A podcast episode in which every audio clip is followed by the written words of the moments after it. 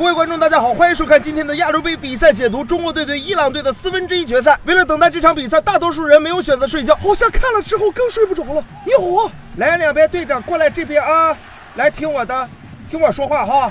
今天这场比赛解说啊，他有点疯，但他压力很大，他不知道怎么说，你知道不？就是中国队赢球了不好说，输球了就更不好说，总之就是不好说，知道不？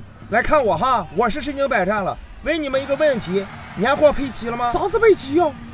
来看，这是个硬币哈，抛到正面回家，抛到反面也是回家，你看清楚哈。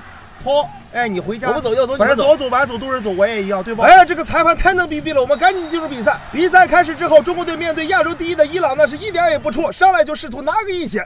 高林与对方撞墙配合之后，送出直塞，郝吉敏拿球突入禁区横传，可惜被后卫拦截。要是郝吉敏少带一步，早传给吴磊就好了。对呀，要是早传到吴磊那儿，哎呀，也说不准。中国队刚开场就把伊朗队打得吓了一个哆嗦。事实证明，中国足球要是好好搞，还是蛮有搞头的嘛。谁也没有想到，这就成了国足全场的最高光时刻。最高光时刻这么早就结束了，国足这个发际线也太靠上了吧！看来脱发是全球问题呀。当伊朗后卫禁区线大脚解围，谁也没有想到冯潇霆面对来球，突然博格巴附体，对着皮球来了一招闲庭信步，然后就被抢断了。他是不是往底线踢也可以啊？后防线本该最稳健的冯潇霆，居然出现了如此低级的失误，国足的后防线立刻像丢了魂一样，国足零比一落后。在一比零领先之后，伊朗队似乎达到了中国队丢球的基因。伊朗队后场长传，阿兹蒙再次冲前压迫后防，面对刘一鸣，阿兹蒙使出了大招，Ctrl C 加 Ctrl V，结果刘一鸣也失误了，阿兹蒙再次抢断成功，过掉严俊凌打空门得手，国足零比二落后。此时的里皮一脸铁青，坐在座位上一动不动。这时他的脑海里飘过了这么几个名字：罗索、卡纳瓦罗、内斯塔、赞布罗塔、马德拉奇，全是意大利的冠军后卫啊。上半场比赛，国足落后两球收场。下半场比赛开始之后，国足并没有放弃，反倒是放开了手脚，放下了包袱，反倒在场面上有了起色。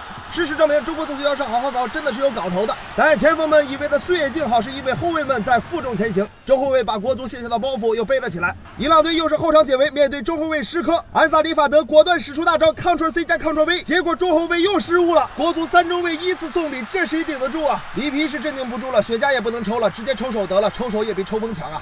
最终，伊朗队凭借着对国足中后卫的 Ctrl C 加 Ctrl V 大法，三比零击败中国，进入了本届亚洲杯的四强。而中国队则遗憾的止步本届亚洲杯的八强。但还是要感谢国足队员们在本届亚洲杯做出的努力。赛后，老队长郑智也是在采访时老泪纵横，哽咽无语。中国足球任重而道远。在效力了十几年，这个，呃，作为我自己来讲，虽然我已经付出了自己的全部的力量，但是可能我还得跟这个所有的球迷说声对不起，因为为国家队带来。终究已注定，是否能再多爱一